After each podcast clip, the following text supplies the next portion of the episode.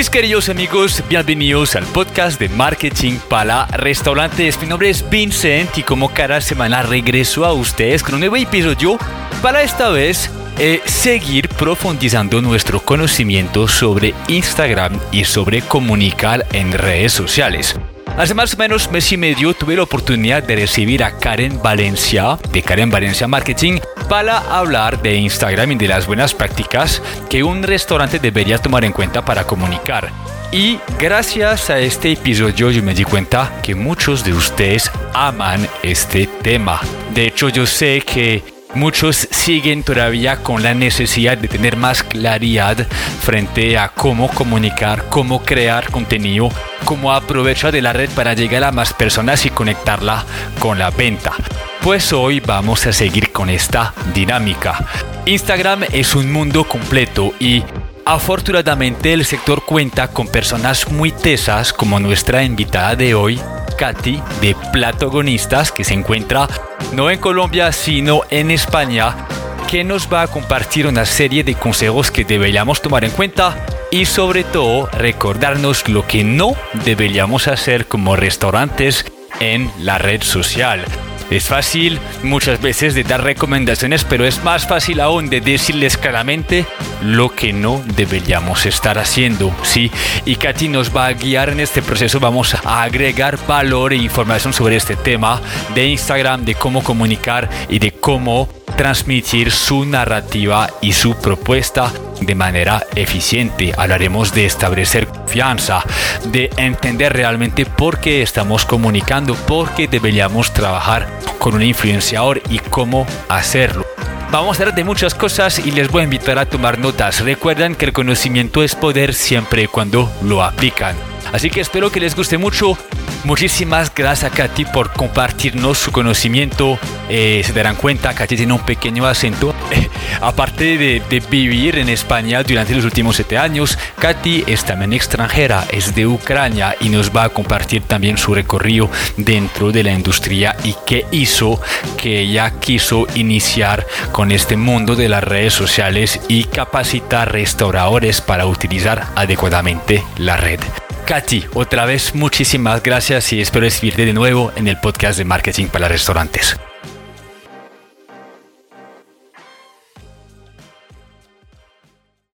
Katy, antes que todo, gracias por compartir. Eh, te voy a decir de esta manera conmigo, pero yo sé que ya en España es la tarde, entonces estamos en diferentes horarios, pero me, me encuentro muy, muy emocionado de tenerte conmigo porque yo sé que tienes un impacto en el sector gastronómico, tanto en España como aquí en Sudamérica. Y cuando tengo una persona que, que sabe de marketing, de comunicación, eh, de, de, Instagram precisamente en este caso, eh, me interesa mucho tenerla aquí en el podcast y aprender de ti. Eh, tienes un recorrido, yo creo que son siete años, si no estoy mal, eh, tienes mucho conocimiento y es precisamente lo que vamos a, a, pues, a descubrir hoy a través de tu testimonio y de tus experiencias. Entonces me, me, encantaría que te pudieras presentar, que me contaras quién eres, qué haces y de ahí iniciamos con, con esa conversación. Muchas gracias, Vincent, por esta invitación, por este espacio y hola a todos los que nos están escuchando.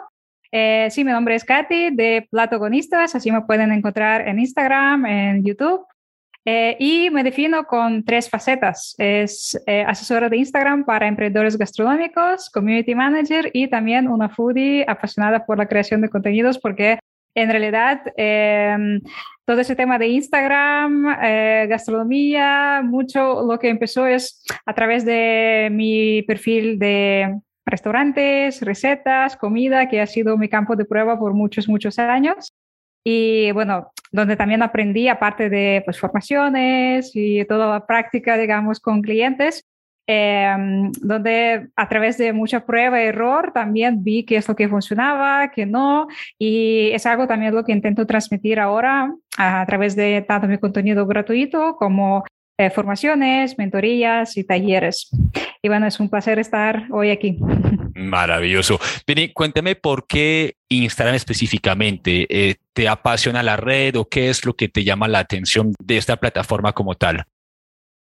Pues creo que eh, la mayoría van a estar de acuerdo que mm, por defecto es una red social ideal para gastronomía porque es muy visual. Y en realidad, eh, no sé si existe alguna estadística a nivel mundial qué porcentaje de fotos y vídeos de comida hay, pero es muchísimo. Em, por esto, también porque es una red social más completa que existe hoy en día, con todos los formatos y opciones que incluye, eh, posts, vídeos, historias, que puedes enviar mensajes, hacer eh, directos, comprar directamente a través de aplicación y que cada vez va avanzando, va adquiriendo diferentes funcionalidades de todas las redes y se convierte como en un monstruo que tiene todas esas funcionalidades. Em, aunque de hecho debo decir que cuando empecé, eh, cuando abrí mi primera cuenta en Instagram me resistía bastante, porque en aquel tiempo em, yo estudiaba aquí en Barcelona, entré de prácticas a una agencia de marketing que se dedicaba al sector gastronómico. ¿Vale? Era una agencia pues nueva, joven y me han asignado puesto de community manager. Pero en aquel momento, aunque yo sí que estudiaba marketing digital de redes, yo era cero. Cero, porque apenas abrí mi Facebook cuando me mudé a España, yo soy de Ucrania. Eh, Instagram, o sea, no sabía ni que existía esa cosa. Y sí, o sea, me, resistía incluso a abrir mi propia cuenta porque me parecía como algo tedioso, em, complicado, y eso que en aquel tiempo era súper básico, era solamente subir foto cuadrada y ya está. Pero bueno, me, me tocó, me tocó aprender y em, tuve que también empezar a trabajar de esto, sí, gestionar redes de, restaurantes y yo digo con sinceridad que estos primeros años mm, o año quizás, o sea, hacía mi trabajo mal porque no tenía ni idea. y esto también es, es, algo importante tener en cuenta porque eh, aunque es muy inteligente dirigir esta tarea a que lo gestione una agencia o un profesional, también es inteligente que tú mismo, como el propietario del restaurante, sepas del tema, ¿sí? Porque finalmente no sabes si contratas a una agencia y ahí tienen practicantes como yo, ¿no? Que no saben, no saben y solamente publican foto y, algo y ya está. Eh, entonces, para evitar esto, lo, lo ideal es tener algunos conocimientos básicos. Sabes que me emociona también mucho con, con nuestra conversación, es que sí tienes protagonistas, pero también tienes eh, Healthy Cathy, ¿cierto? O sea que hay la parte de la recomendación de cómo manejar la red, pero del otro lado existe también la influencia ahora que, que tiene su narrativa, que tiene su cuento, o sea que encontramos muchísima coherencia. Sí, el perfil que comentas, Healthy Cathy, este fue mi primera cuenta, ¿no? Con cual empecé.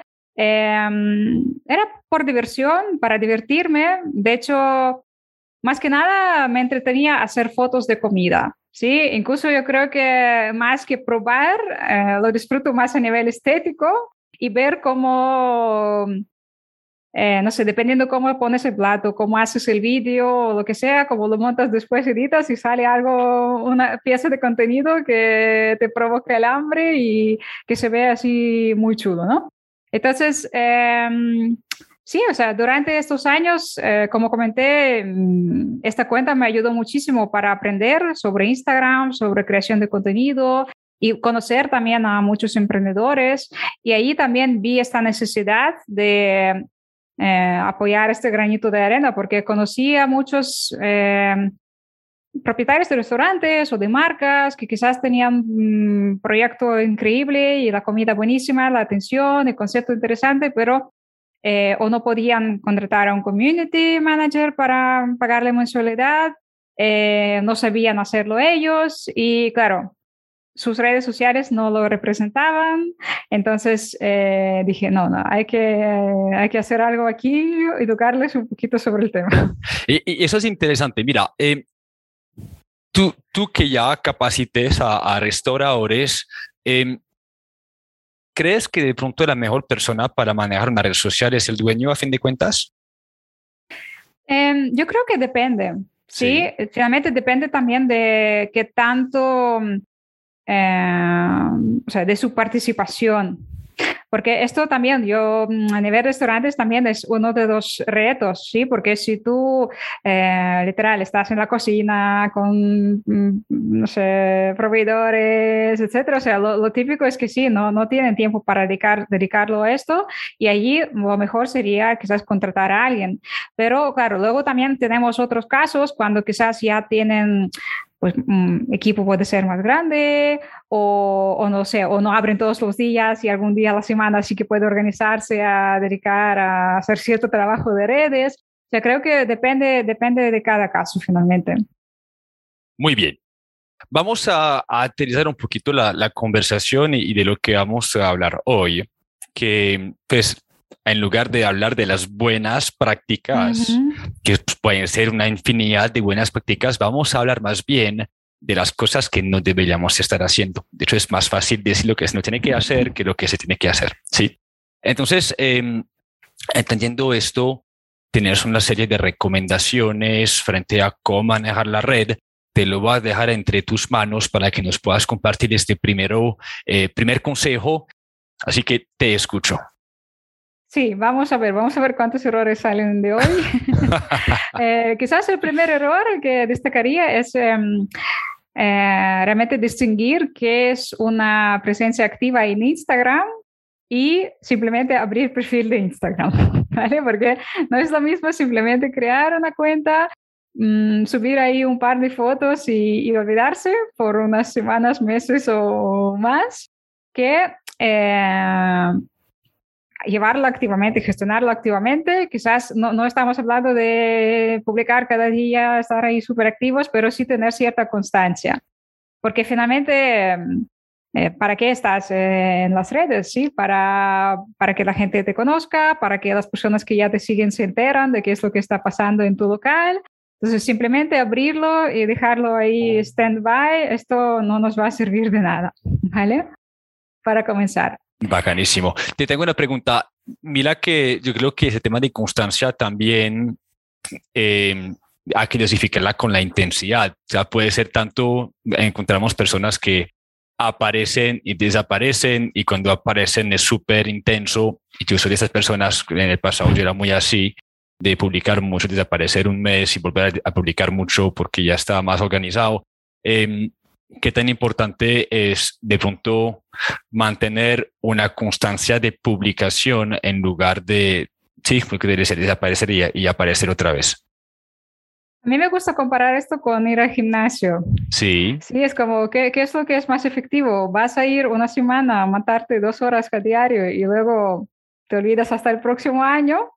¿O quizás mmm, no darle tanta caña enseguida para no cansarte tanto y hacer, por ejemplo, 20 minutos tres veces a la semana hasta que te acostumbres y luego subir la intensidad y, y finalmente así mantenerte en forma.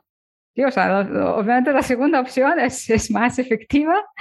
Eh, sin duda la mayoría de las personas hacen lo primero.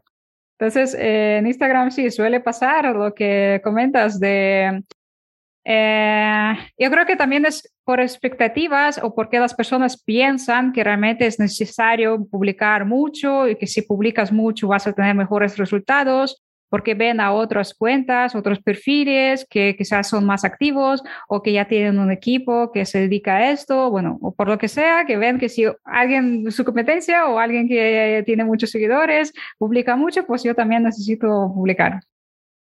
Y, y, finalmente esto resulta muy poco realista, ¿sí? También por lo que hemos dicho, que si, si es, por ejemplo, el mismo propietario que lo hace y entre tantas tareas, pues eh, resulta imposible.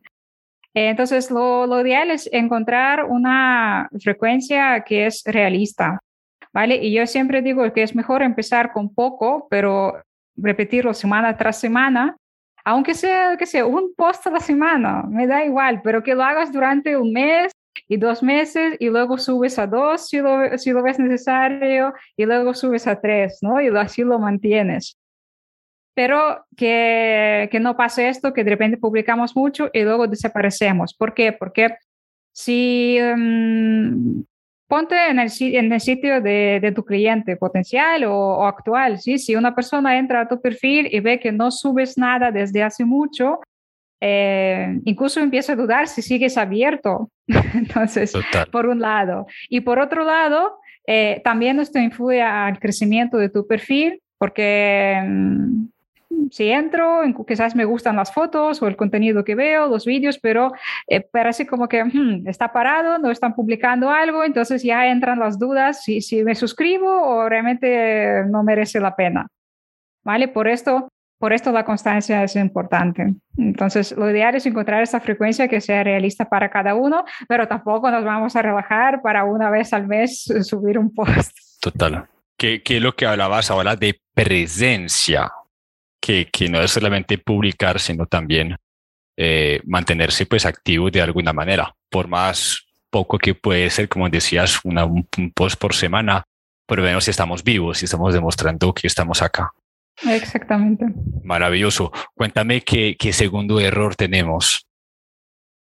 Eh, bueno, uno de los errores es no tener el perfil optimizado. ¿Y qué me refiero aquí optimizado? Vamos a mencionar aquí varias cosas, ¿vale? Para agrupar y no extendernos tanto. Es eh, tener optimizada la biografía, las historias destacadas y digamos que el look en sí del perfil, la primera impresión. ¿Qué destacamos aquí? Que mm, por ejemplo, errores comunes en la biografía que eh, hay falta de información básica.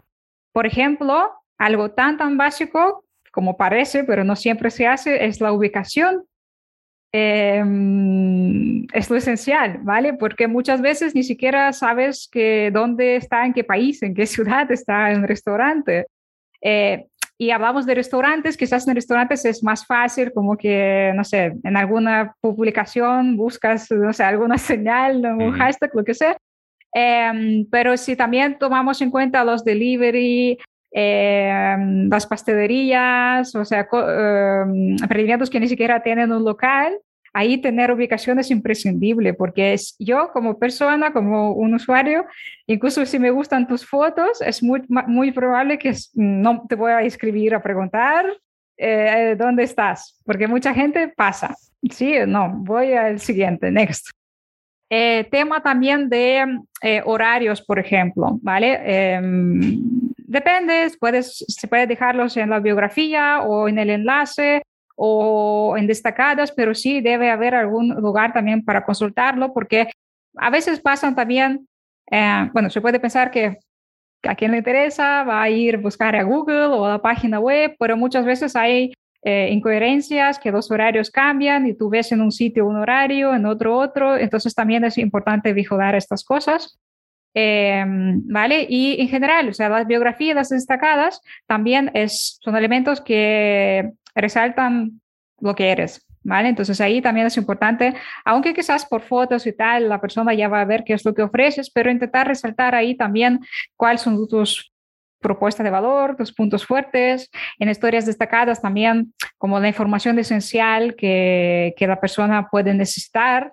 Eh, errores que podríamos mencionar aquí es quizás, primero, tener destacadas desactualizadas. Cuando mm. estamos en verano y yo veo todavía Merry Christmas. carpeta, ¿no? Total. Eh, o tener como un montón de historias de carpetas y pasas y pasas y pasas eh, esto no tiene mucho sentido porque las destacadas eh, funcionan más bien como pestañas en la página web. ¿Vale? O sea, tienen que ser precisas para que las personas no se pierdan, sino que vean mm, a lo que quieres ver o lo que les puede interesar ver. ¿Vale? Y luego em, optimizar perfil a nivel de eh, look, ¿no? Look del feed. Aquí podemos profundizar también muchísimo, es todo el tema de tanto diseño, fotos, como en general qué tal representa todo el concepto del restaurante, ¿vale? Pero hablando, acentuando en la primera impresión que nos causa, que esto es muy importante, sí, porque eh, una persona necesita apenas unos segundos para decidir que si me interesa ver este perfil o entrar a ver más o no. Entonces, dependiendo qué es lo que va a ver, si eh, las fotos son atractivas, si los diseños tienen alguna línea en común o eh, cada vez utilizas colores diferentes, tipografías diferentes o en vez de algo interesante solamente hay promos que esto también puede pasar, volviendo al tema de constancia. Muchas veces cuando no, no tienen como ningún plan especial o una frecuencia de publicar, eh, mm, se acuerdan publicar solamente cuando hay una promoción o cuando hay una oferta, ¿no? Cuando realmente necesitan atraer a personas y, y entra ese perfil y parece como una composición de flyers eh, de catálogo de ofertas, es algo que también tenemos que evitar. Entonces, eh, cuidar, cuidar nuestro perfil como si fuera un escaparate.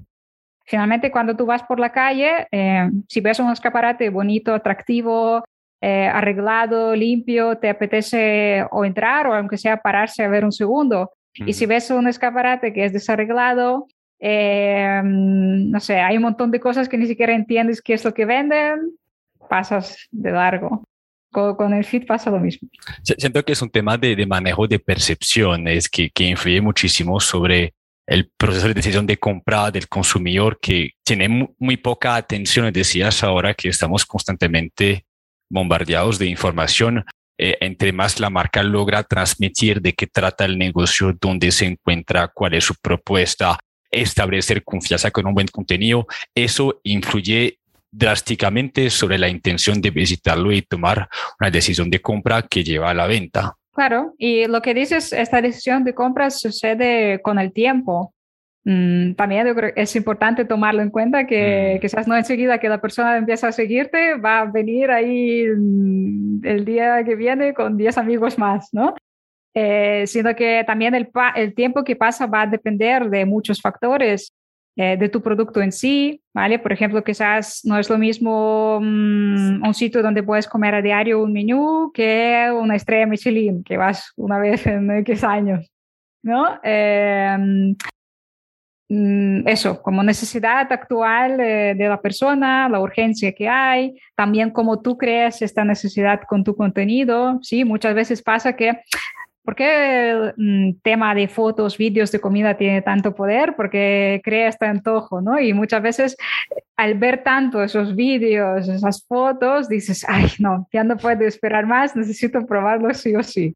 Y es algo que también tenemos que exprimir. Hace dos semanitas eh, entrevistamos a Raquel de la agencia WOM, que también hemos publicado en el podcast, y ella nos hablaba de que para que la persona quiera, pues en promedio, tomar decisión de compra, la marca debe interactuar con esa persona entre seis y ocho veces, o sea que no es una venta inmediata. Y es ahí que la constancia entra en juego, como decías ahora. Así es. Tengo una pequeña pregunta. Y de más que eso, de más que te me estás adelantando, pero hablabas de la calidad del contenido, de, de saber también qué publicar para ser coherente y para antojar y motivar a la gente a visitarnos. ¿Cuáles son los errores de los restaurantes en cuanto a creación de contenido cuando ya hablamos de publicaciones eh, como tal? Em, uno, bueno, a ver, de, de ya, diría que no hay como nada así seguro, 100%, ¿vale? Todo depende del caso, pero mm, eh, las marcas suelen volverse monótonas, ¿vale? O quizás publicar solamente fotos de comida, ¿sí? Que al principio es normal que cuando hablamos de un restaurante, lo primero que quizás pensamos que lo que vamos a publicar es comida, que es, lógico porque también es necesario, obviamente. Eh, las personas quieren saber qué es lo que van a encontrarse ahí, qué es lo que van a probar, saborear, etcétera. Em, pero aparte de esto, tenemos que pensar que el contenido sea interesante de consumir, em, puede ser divertido, eh, agradable simplemente a la vista, si, especialmente si hablamos también de, de comida en sí. Em, pero y que también, por supuesto, nos ayude de alguna manera a vender, ¿vale? Y ahí también está el reto de combinar este contenido que eh, enganche finalmente para cual las personas entran a redes sociales, si es entretenimiento, educación, humor, mm, etcétera, pero también saber mencionar, eh, saber introducir esta parte de venta o saber comunicar nuestros puntos fuertes o todo lo que queremos que nuestro comensal, futuro comensal sepa. ¿Vale? Y por esto, el primer paso para crear contenido sería tener claro estos puntos ¿Cuál es tu propuesta de valor? ¿Qué quieres que vean de ti? ¿Qué quieres que sepan de ti? Estos detalles, ¿vale? Por ejemplo, em, hablando como de, cómo introducir estos detalles de venta, etcétera. Si tú en restaurante tienes alguna, tienes tarjetas de fidelización, por ejemplo, eh, pues no puede ser que solamente la gente que viene a tu restaurante lo sepa, tú tienes que encontrar maneras de comunicarlo también a través de, de tus redes, ¿vale? Y tú puedes hacerlo de diferentes maneras, pues lo típico, una foto y pues mira, tenemos tarjetas de fidelización, ¿sí? Mm. Pero puedes también hacer algo más creativo, puedes aplicar, crear algún reel humorístico o mm, no sé, algún carrusel donde estás mostrando diferentes platos y al final haces un recordatorio que tienes esa tarjeta de fidelización. O sea, finalmente tú, a base de lo que a ti te interesa que las personas sepan, eh, lo adornas, ¿sí? Lo adornas para que sea pues un poco más interesante de, ver, ¿sí? Em, ¿De qué más podemos hablar? Em, no solamente comida, es también mostrar el local, ¿vale? Las personas también quieren ver a dónde van a ir. Mm, esto también influye directamente a, mi decisión. Quizás yo estoy buscando un restaurante romántico o algo más informal o necesito mesas grandes para compartir. Esto también es interesante mostrar. Eh, el personal, ¿vale? Cada vez las redes sociales también se vuelven más humanizadas.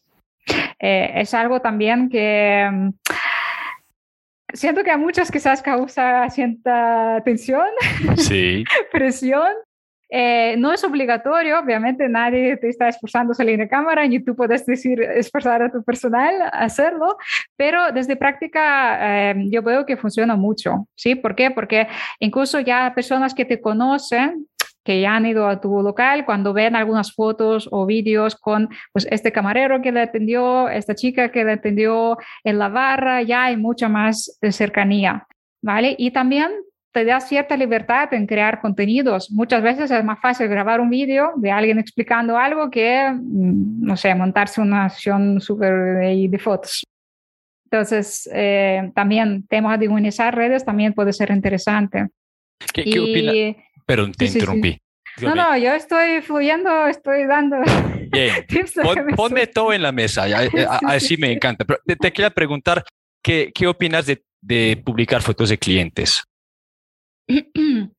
Eh, pues esto también es una práctica eh, muy buena que a ti te ayuda a generar esta mm, confianza, ¿sí? Esto lo que se llama aprobación social, porque eh, yo diría que inconscientemente, quizás si ves simplemente un perfil que solo publica yo, yo, yo, yo, yo, igual, mm, aunque no te das cuenta, te va, vas a tener como esa sospecha de todavía no estoy segura si es tan bueno. Sí, pero si ves que hay también fotos de personas que lo están disfrutando de esta eh, experiencia, pues ya se crea más eh, sí, más confianza. Obviamente, tú cuando subes fotos de clientes, hablamos de quizás ya es alguien que ha compartido una foto en su perfil públicamente, que te ha etiquetado, no es una foto, simplemente sales y sacas, eh, no sé, en tu sala, porque esto no, esto no. Súper. O sea, siguiendo con esta idea así de premasticar un poquito esa percepción y ponerla eh, muy positiva en la mente de la gente, fotos del local para que la gente se pueda proyectar, eh, fotos de los clientes para comprobar que pues, la gente ya nos acogió y que podemos establecer confianza, los empleados para humanizar la marca, la comida para antojar, eh, contenido, decías, entretenido, pues, divertido, que puede también educar. Todo eso ya establece confianza. Y me hablabas también de, de publicaciones que están enfocadas en el tema de la venta. Mi pregunta ahí va a ser, en tu opinión, cómo debería ser una publicación que vende? ¿Será algo que dice, eh, cómprame ya, visítame ya, o hay que ser más sutil? Pues en realidad, em, antes tenemos que tomar en cuenta que la venta no siempre es así de directa. Sí, en realidad a través de nuestra bio, a través de lo que comentamos ya, a través de destacadas, tener esta información necesaria y ya estamos vendiendo. Puede ser un vídeo que es, mm, no sé, no tiene, nada que ver con la venta, ¿vale? Es algo que se ve muy rico o algo entretenido, pero en el texto sí que mencionamos, hacemos algún recordatorio, ¿vale? Eh, de que, pues, lo que sé, algo sobre la venta, ¿vale? O sea, no siempre tiene que ser así un post directo de una promoción o en aprobar. Mm, justamente aquí yo creo que está la clave de saber saber introducirlo de esta manera. Pero sí, también yo recomiendo de vez en cuando agregar estas publicaciones como más directas. Em, porque mm, también se puede caer en el extremo de mucho contenido de valor, entretenido, no sé qué, y luego no haces ningún recordatorio de ni de tu oferta, ni horarios, ni de que luego la gente no se entera que tienes un happy hour after work o, lo que sea. Eh, entonces, la, la, clave es combinar, combinarlo. Se dice, se suele decir que hay un porcentaje de 80% contenido de valor y 20% de venta, pero en realidad es muy relativo. ¿Por qué? Por lo, por lo mismo que digo, que dentro de este contenido de valor también podemos introducir estos, estos recordatorios, esos call to actions. Muy bien, así tenemos.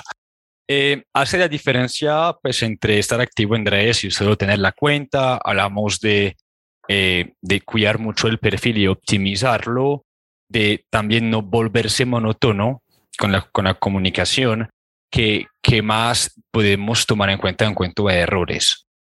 Un error muy importante es no generar conversación ¿sí? y simplemente hablar de ti. Es ven a probar, te esperamos, mira lo que hacemos, ¿sí? simplemente estás mostrando eh, y luego vienen las preguntas de por qué nadie me comenta, nadie me responde, nadie me ve mis historias. Es la idea de redes sociales, ¿por qué son sociales? Porque finalmente están para comunicarse. Y un gran reto puede ser también, en realidad, em, a través de nuestras redes, es generar esa conversación. ¿sí? Entonces, ¿cómo lo podemos hacer? Eh, una herramienta muy potente son las historias.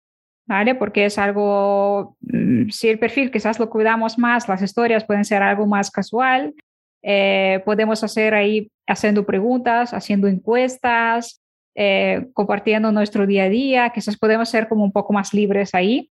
Eh, y tema de stickers en stories ayuda un, montón, ¿vale? también o sea, tienes que usarlas con un poco de sentido, ¿sí?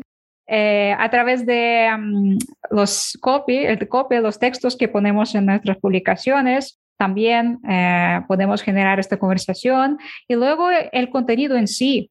Sí, mm, por ejemplo, ya hemos tocado el tema de humor, ¿vale? Eh, es algo también que puede funcionar muy bien sin duda también, claro, tienes que ver si puedes incluir este tipo de contenido, porque si es seas un restaurante muy formal y tradicional, pues hay que ver si esto encaja, ¿vale? Pero hablamos, eh, si, si para ti el tema de humor funciona, lo que va muy bien es em, vídeos que reflejan situaciones típicas eh, con cuales tu cliente puede sentirse identificado, por ejemplo, o mm, sí, sí, o sea, algo humorístico, por ejemplo, o algo que eh, incluso puede ser mm, como polémico un poquito, vale, ¿qué prefieres esto otro? No sé, por ejemplo, en una cafetería donde les gestiono redes, eh, jugamos también con tema de azúcar, ¿no? Café con azúcar, no, no se te ocurre, cosas de estas. Entonces, eh, cómo aterrizar, aterrizar un poco más tu contenido, a pensar con qué situaciones quizás se podría identificar tu cliente. Esto también se podría aplicar en tema de memes, por ejemplo, ¿vale?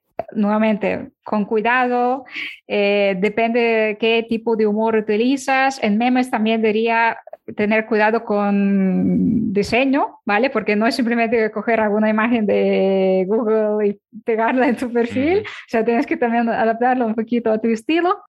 Eh, Burger King, por ejemplo, bueno, al menos aquí en España utiliza bastante, mm, bastante esta estrategia, ¿sí? Como frases ahí eh, que representan alguna, alguna situación y esto funciona muy bien. ¿Por qué? Porque finalmente es algo y esto también es muy importante eh, mencionar, sí, que genera emoción. Eh, lo mismo que cuando hablamos también de vídeos apetitosos, ¿por qué funcionan muy bien? Porque generan como esas sensaciones, esas emociones. ¿Vale? Pero en el caso de humor en concreto, eh, suele funcionar porque es un tipo de contenido compartible, que a la persona le apetece compartir en sus historias quizás, o enviar a alguien o con, comentar, etiquetar en los comentarios también a sus amigos. Con, con vídeos apetitosos también puede, puede pasar lo mismo. Cuando ves ahí, no sé, algún pastel y están rompiendo ahí, está cayendo Nutella, ¿por qué se vuelven virales? Porque la gente los comparte y ojo, no siempre puede ser eh, que los comparte como lo puede compartir de buena y mala manera, ¿sí? Porque hay gente que seguramente dice, uh, wow, increíble, y otros van a decir, uy, no, qué horror, ¿no? Entonces, se puede volverse mm, famosos virales de ambas, de ambas formas. Me, hablas de conversación, entendiendo que es en el tema de los memes, todos los ejemplos que nos has dado, que siento tienen mucho que ver también con la personalidad eh, del negocio. Eh, nosotros con la empresa, en muchas ocasiones, para crear esas conversaciones, le decimos a la gente, cuidado, primero defines muy bien cuál es tu narrativa de marca. Si la gente no tiene nada que decir en redes, es porque tampoco han ido más allá de la comida y no hay un cuento claro que, que, les van a servir para crear conversaciones y crear contenido en redes sociales. Dicho lo anterior, ¿qué es tu opinión sobre eh, antes de hacer un tema de redes, pues prestarle muchísima atención a la marca, a sus valores y a su misión? ¿Tú, tú qué opinas de esto? Que es, eh, sí, es el primer paso, es, es, muy, muy importante. De hecho, bueno, siempre o en mentorías o en el curso Gastrogram, eh, es el primer paso, sí, definir tu propuesta de valor, eh, cliente, sus intereses, a quién te diriges. Por lo mismo que ya has comentado, sí, porque podemos o irnos a una dirección incorrecta o simplemente quedarnos sin ideas. ¿Sí? ¿Por qué? Porque ¿Qué pasa? Que muchas veces para hosteleros eh, hay cosas que ya los ven tan cotidianas que quizás ni siquiera se fijan. Eh, que también es importante comunicar lo que ven a diario incluso, ¿vale? Quizás no es tanto como global hablando de mm, valores, etcétera, pero mm, detalles pequeños de qué técnicas utilizas, qué ingredientes utilizas, qué curiosidades se podría contar sobre tal otro, otro plato. Son cosas que ellos ya saben y que podrían ser muy interesantes para, para sus seguidores, pero no los toman en cuenta porque no se dan cuenta ¿no? De, que, de que esto podría ser algo, algo entretenido, algo interesante, porque pues le parece algo normal. Entonces, es, también es importante resaltar, resaltar estos detalles. Muy bien. Migramos al tema de, la, de los influenciadores. Yo siento que estos últimos días eh, he recibido muchos mensajes de personas que me dicen, bien, yo no entiendo cómo trabaja con influenciador o invertí en uno y no me funcionó nada. Yo dije, chicos, es que ustedes también tienen que aprender a trabajar con influenciador y también de alguna manera controlar la narrativa y el mensaje. Tú que estás en ambos lados, porque también tienes tu cuenta con, con Healthy Cathy, eh, ¿cuál puede ser el primer error de un restaurante al eh, contratar o convocar a un influenciador? Primer error es no saber muy bien para qué lo haces y quizás tener expectativas falsas. O sea, falsas, falsas no, bueno, exageradas puede ser. Sí. Em, Saber para qué lo haces es, eh, por lo que comentaste, de cuando realizas una colaboración, pues tienes que marcar mm, algo, que tiene que comunicar. Si, si es simplemente para dar mayor visibilidad, mm, así para que la gente te ubique, o es para alguna acción en concreta porque vas a lanzar una nueva carta o algún evento o lo que sea y quieres darle mayor difusión antes. Tienes que también planificarlo según, según lo que quieres, porque ahí también vas a decir a la persona pues qué es lo que tiene que comunicar. Y luego sobre tema de expectativas, mm, también, eh, sí, o sea, la expectativa de yo voy a invitar a un influencer súper conocido y el siguiente fin de semana mi restaurante va a estar lleno. Eh, a ver, no digo que no puede pasar, o sea, todo, todo, puede pasar finalmente, pero ahí hay también muchos factores que toman en cuenta, eh, que juegan, ¿sí? Eh, si eres un restaurante que nadie conoce todavía, por mucho que invites a un influencer súper conocido, todavía no hay quizás este nivel de confianza o las personas todavía no se deciden enseguida. ¿Vale? Otra vez, ponemos en el sitio del cliente. Imaginamos que veo que un influencer favorito, un foodie, comparte un restaurante y que, wow, hizo un super vídeo, hizo una super descripción y además dice que este fin de semana, si vienes de mi parte, no sé, te regalamos X cosa.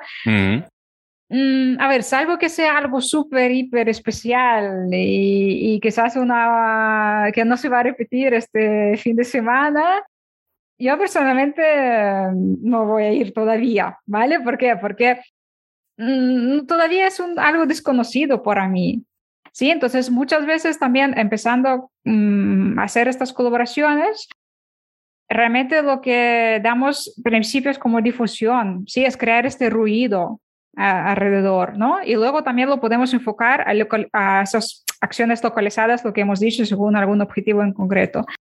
Eh, pero, pero también siendo realistas, ¿sí? Es como a cambio, porque muchas veces eh, las colaboraciones también se realizan a cambio de una invitación, ¿vale? En algunos casos también eh, es un intercambio monetario, pero digamos que, claro, esa, esa, esa, expectativa de que a cambio de pues, los platos que vas a servir vas a tener tu local lleno entero enseguida, son poco realistas.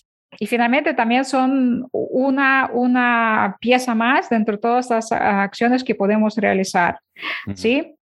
Em, otro error que podemos destacar aquí es em, invitar a personas em, simplemente por su número de seguidores. ¿sí? Yo veo que esta um, chico chica tiene 100 mil seguidores, entonces eh, voy a invitarle a él porque me va a hacer famoso.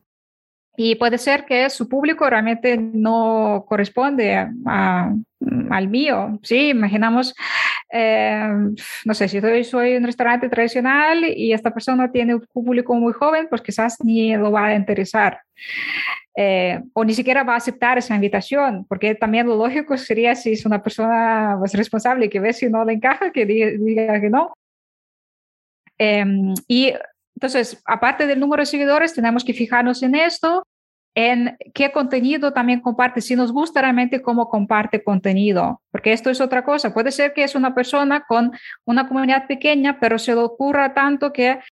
Eh, que se, se, nota que le pone todo el alma porque en las descripciones eh, escribe todo hasta el último detalle y la historia del local y quedó bueno, no sé, el trato y no sé qué. A cambio, otro perfil, mm, aunque tenga muchos seguidores, quizás te sube una foto estilo lifestyle y solamente te pone ahí tu nombre y nada más. Entonces, también tomar en cuenta estos, estos detalles, que no digo que una cosa está bien y otra mal, que finalmente tú evalúas qué es lo que necesitas, qué es lo que buscas. Em, pero está bien previamente hacer este pequeño estudio, ¿sí? Para conocer su trabajo, eh, incluso interactuar de alguna manera antes, comentarle algunas historias, eh, publicaciones para ya entrar también a más confianza. Y bueno, la verdad es que de, ese tema también podríamos seguir, seguir hablando. Sí, tiene muchas, muchas ramas. Sabes, lo, lo, que decimos mucho a la gente es que ven a un influenciador como si fuera una pauta en, en, en, Facebook o en Instagram. O sea, hay que tener un objetivo, decías, puede ser para generar exposición, para llamar a la acción. Si debe haber una segmentación, hablabas del público, de la persona, eh, que ese público pues comparta un perfil demográfico, pero también psicográfico similar al de nuestro buyer persona y eh, cuidar mucho lo que se comunica. Pues eh, hace poco publicamos en redes algo como eh, que era, pues, si un influenciador viene a decir que tu restaurante es rico, perdiste la plata. Chile, o sea, tiene que transmitir algo más, tu narrativa, tu propuesta de valor, porque eres diferente, o si hay una noticia importante que deberían tomar en cuenta para llamar a la acción, sea un producto de edición limitada una cola, pues, lo dicho, todo lo que pueda hacer, pero venlo como una estrategia. El, decías ahora, el influenciador no les va a solucionar su negocio. Claro. Muy bien. Y luego también un punto importante es antes de empezar em, ese tipo de acciones es lo que hemos mencionado antes, tener el perfil optimizado, porque em, incluso si esta colaboración ha funcionado, esta persona trae mucho, muchos clientes interesados a tu perfil, o bueno, sus seguidores vienen a su perfil, pero si lo abren y luego de repente encuentran algo que no llama la atención, también Se pierde. pierdes, pierdes. Mm. Hablando de esto, eh, tú que tomas fotos, que te gusta la fotografía, ¿hay algunos errores también en cuanto a fotografía que debemos tomar en cuenta? Uy, sí. Bueno, de hecho, si, si quieren, en mi página web o en Instagram eh, tengo un ebook, ¿vale? Un ebook gratuito sobre cinco errores principales, que igual vamos a mencionarlos aquí hoy ahora, pero ahí también lo, lo describo más también de cómo se puede solucionar. Y bueno, aprovecho también eh, justamente estoy preparando una super maratón de, tres días de tema de fotografía. Y esto va a empezar el 26, si no me equivoco, de abril, ¿vale? Igualmente, pues en Instagram también lo, voy a anunciar todo esto. Eh, y hablando de errores, em, a ver, mm, errores, ahí pueden haber varios. Em, vamos a seguir también con esa línea que mencionaste de conocer tu propuesta de valor, tus puntos diferenciales. Esto es también porque es importante, porque también tenemos que transmitirlo a las fotografías. ¿Vale? Entonces aquí un error podría ser eh, hacer fotos que realmente no encajan con tu estilo o no representan tu marca. ¿sí? Em, no sé, si, si quieres transmitir algo muy moderno y de repente tus fotos son sosas y aburridas, eh, pues quizás habría que cambiar algo. Eh, tema de eh, iluminación, ¿vale? Es algo también muy básico y, esencial, que parece que sí, o sea, todo el mundo ya sabe que la luz es importante, pero mm, no siempre se aplica o no siempre se consigue manera de explicarlo. Y em, si la luz es mala, ¿vale? En la foto, el plato puede perder muchísimo. Textura. Eh, textura, colores. Si luego lo editas, quizás la foto ya sale menos nítida y sale como borrosa. Entonces, lo ideal es eh, cuidar las condiciones o si tienes la fuente de luz natural, una ventana o sales en la calle o alguna iluminación artificial que también puede funcionar muy bien. Em, tema de, de eh, cómo digamos, presentamos nuestros platos, ¿sí? Aquí también eh, depende obviamente del estilo de cada restaurante, porque puede ser que tu estilo es minimalista y está bien, pero si tu objetivo también es transmitir la experiencia eh, en el sitio, lo ideal es mm, no simplemente poner un plato en la mesa y hacer una foto desde arriba y ya está. ¿Vale? Quizás le vamos a agregar algunos elementos que muestran esa experiencia. Eh, una copa de algo, los cubiertos, si puedes tener ayuda de alguien para que ponga ahí mano, cuchillo, tenedor y, pase de comensal. Esto también siempre, siempre ayuda. Luego también, dependiendo del estilo, pues se puede ser fotografías más artísticas. Quizás quieras mostrar los ingredientes que has utilizado o utensilios. Eso generalmente volviendo, sí, al principio depende de, de, tu estilo. Los ángulos, los ángulos de, cuáles se toman las fotos también son importantísimos, porque dependiendo del ángulo, una foto puede resaltar el plato o mm, al revés, hacer que luzca pues mucho menos atractivo que en la realidad. Saber eh, qué fotos, qué plato se ve mejor desde arriba, desde plano cenital, cuál es del lado, si quieres resaltar la altura, ¿vale? Por ejemplo, una hamburguesa, lo ideal es hacer una foto que sea más del lado para que se vean los ingredientes. No le vas a hacer una foto desde arriba que se vea solamente el pan y, ya está. Entonces, esto también eh, es importante tomar en cuenta. ¿Qué, opinas de, maquillar alimentos?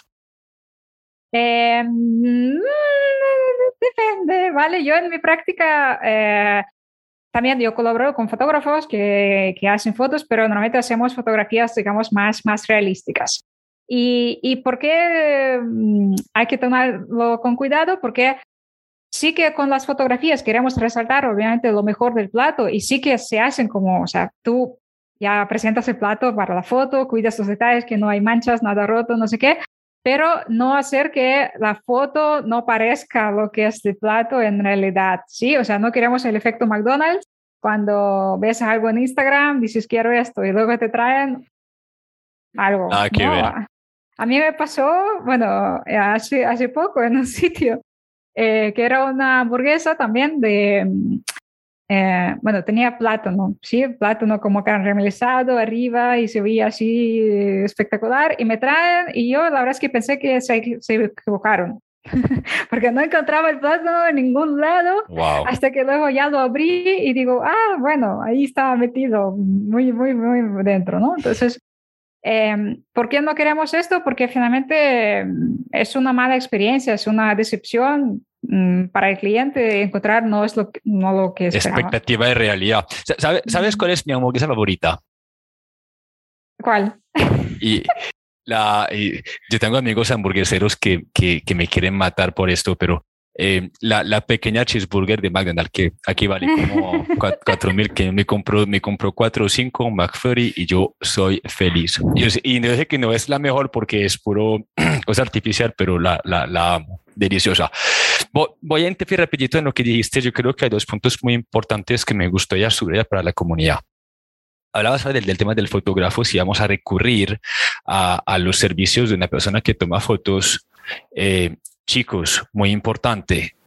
Ustedes no pueden dejar su marca entre la mano de una persona que toma fotos porque, o sea, sí hay que hacerlo, pero lo que voy es, tienen que transmitirle correctamente qué es lo que quieren comunicar a través de la fotografía. Eso se puede hacer a través de ejemplos de fotos, eh, un, un, tablero en Pinterest, un, un estilo que sea muy coherente con la marca, además que tú lo has visto, Katy, donde hay un restaurante y cada vez que cambia de fotógrafo, cambia de estilo fotográfico y perdemos por completo la marca y la coherencia. Eso tiene que estar eh, muy, muy coherente. Y lo segundo, y si sabía, eso puede ser muy interesante. El año pasado eh, descubrimos eh, estudios y escribimos un artículo sobre el tema de las texturas y nos dimos cuenta que la textura realmente es lo que antoja al consumidor, a las personas. Cuando pensamos en un helado o cualquier alimento y salivamos, esa saliva viene más de la textura que del sabor. Y cuando a través de la iluminación logramos resaltar texturas por el tema de las luces, de la sombra, etcétera, automáticamente tenemos la capacidad de entojar más que una foto plana rellena simplemente con una luz ahí directa que va a, a, pues, a aplanar absolutamente todo el producto y no generar emociones. Sí, muy, muy interesante. Te lo mandaron enseguida, lo tenemos escrito, es súper, súper interesante. En fin, dejo de hablar que, que no es, yo no soy el invitado, tú eres la invitada, así que voy a dejar de hablar. ¿Y mm, habrá otro, otro error que nos hace falta, aparte de todo lo que hemos hablado? A ver, habrán seguramente unos cuantos. sí, sí. Eh, bueno, no, no, es un error, pero sí que me gustaría tocar un poquito el tema de Reels, ¿sí? sí. que es un formato que eh, se promueve muchísimo por Instagram y simplemente decir que si todavía no están implementando o simplemente no hacen vídeos en su perfil, que les recomiendo hacerlo mucho porque sí con fotos ya puedes mostrar bastante, hemos hablado mucho sobre la fotografía, con vídeos esto todo se multiplica por 10. ¿sí? Eh, es que puedes mostrar mucho toda la experiencia, el plato en sí, y las texturas, y los ingredientes, y esos, ¿no? Como el típico video food porn, metiendo la cuchara, el tenedor, eh, o sea, rompiendo algo, eso mm, funciona muchísimo. Y bueno, aparte de todas las ideas que hemos mencionado antes, que pueden ser también vídeos educativos, más explicando también las preparaciones o, o algo humorístico, incluso algo inspirador también.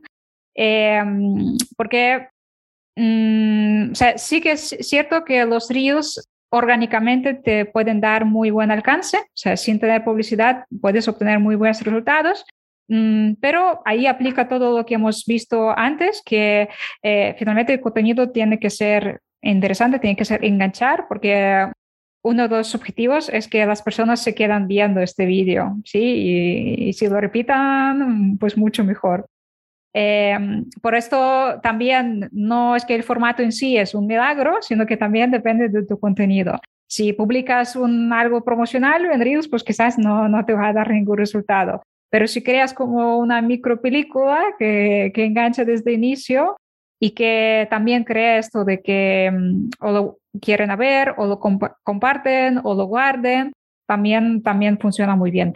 Eh, si quieren iniciarse, ¿vale? En mi canal de YouTube tengo una lista de reproducción con tutoriales, con tips, eh, ideas para restaurantes, pastelerías, bueno, un montón de material y pues, para luego más avanzados, el curso Easy Reels, donde también enseño todo, tanto la parte técnica como estructurar también tu vídeo sobre ideas, eh, o sea, ya mucho más profundidad. Bacanísimo.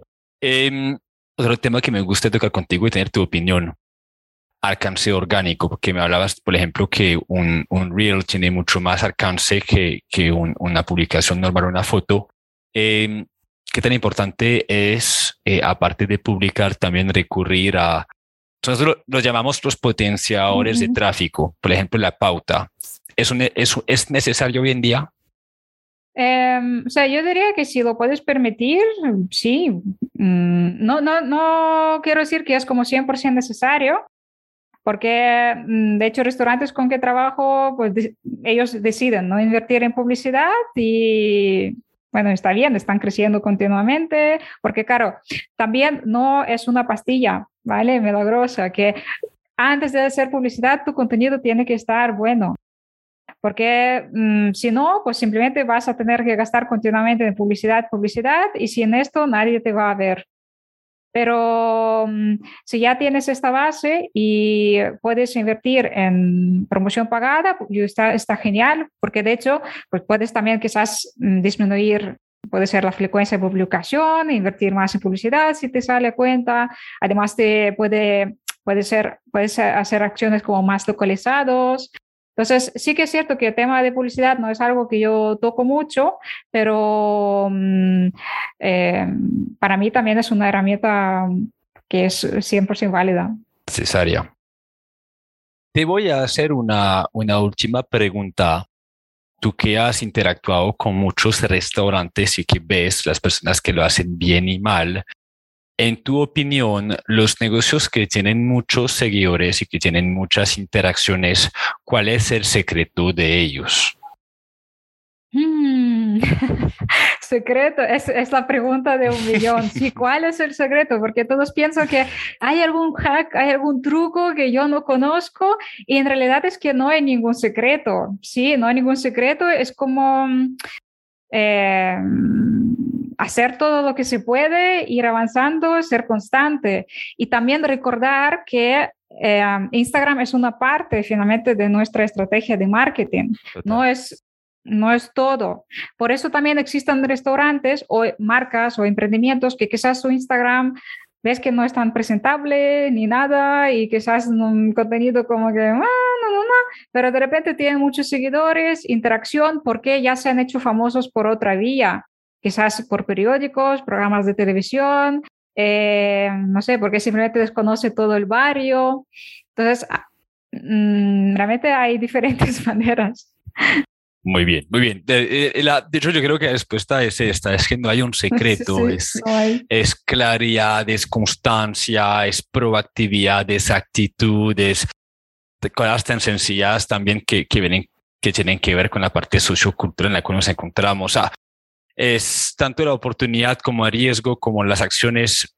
Creo que lo más importante es mantenerse inquieto y, proactivo frente a, la comunicación. Muy bien, pues yo quiero muy contento con lo que hemos aprendido. ¿Será que de pronto nos hizo falta, falta algún, algún error? Sé que hay muchos, pero habrá una última cosa que nos quieras compartir con respecto a, al tema de Instagram. Mm, yo creo que de momento lo dejamos así. Y si quieren investigar más, pues ya me pueden escribir o ver dentro del contenido también que, que hay, eh, para, para, no saturar, porque hoy ya hemos hablado de muchas cosas. Sí, sí, sí. Bien, en ese caso, cuéntanos dónde te podemos encontrar. Nos dice que tienes una página web, eh, eso de la maratón me interesa mucho lo que acabas de mencionar. Mejor dicho, ¿dónde vamos a encontrar todo este contenido? Vale, principalmente es Instagram y YouTube. Pueden buscar Platogonistas, eh, así te va a salir. Página web también es protagonistas.com. Eh, y ahí tienen todos los contactos, todos los datos, eh, bueno, contenido gratuito, cursos, formaciones. lo que te comenté sobre la maratón, yo justamente hoy acabo de grabar un vídeo, o sea, no, no está anunciado todavía, pero cuando sale el podcast, ya sí, es algo también que tenía en la mente, pues porque el tema de fotografía es algo que he avanzado bastante, he practicado mucho y veo que, eh, especialmente para emprendedores que eh, sí intentan sacar adelante ellos mismos los negocios, es algo que puede servir mucho. Entonces, la idea es que eh, van a ser tres días de vídeos en vivo, tanto por Instagram como en YouTube, a partir de martes 26 de abril, 26, 27, 28. ¿Vale? Vamos a tocar diferentes eh, temas y en, eh, en, el último día abriré también las inscripciones a un taller especial eh, de fotografía gastronómica para Instagram, para redes sociales. Y bueno, para los que están en vivo también habrán sorpresas especiales, así que hay que ser rápidos. Me encanta. Hora España. España. Sí, hora España va a ser a las 6 hora España. O sea que aquí son las 11. Sí. Ah, serán las 11 de la, de la mañana aquí, hora Colombia. Muy bien. Katy, muchísimas gracias. Que nota que, que nos hayas compartido todo esto. Publicaremos el podcast la próxima semana para que eh, nuestra comunidad te pueda conocer. Y, y, chicos, les invito a ver las redes de Katy, todo lo que ha hecho eh, es coherente, hay mucho contenido, hay mucha información y todo eso es gratuito. Aprovechenlos que eh, el emprendimiento y usted también ser proactivo depende mucho de un tema de actitud y de ustedes ser, eh, ser curiosos y aprovechar de lo que la info, pues lo que Katy nos, nos comparte en cuanto a información. Así que Katy, gracias. Tenéis una excelente semana. Nos vemos muy pronto. chao, chao.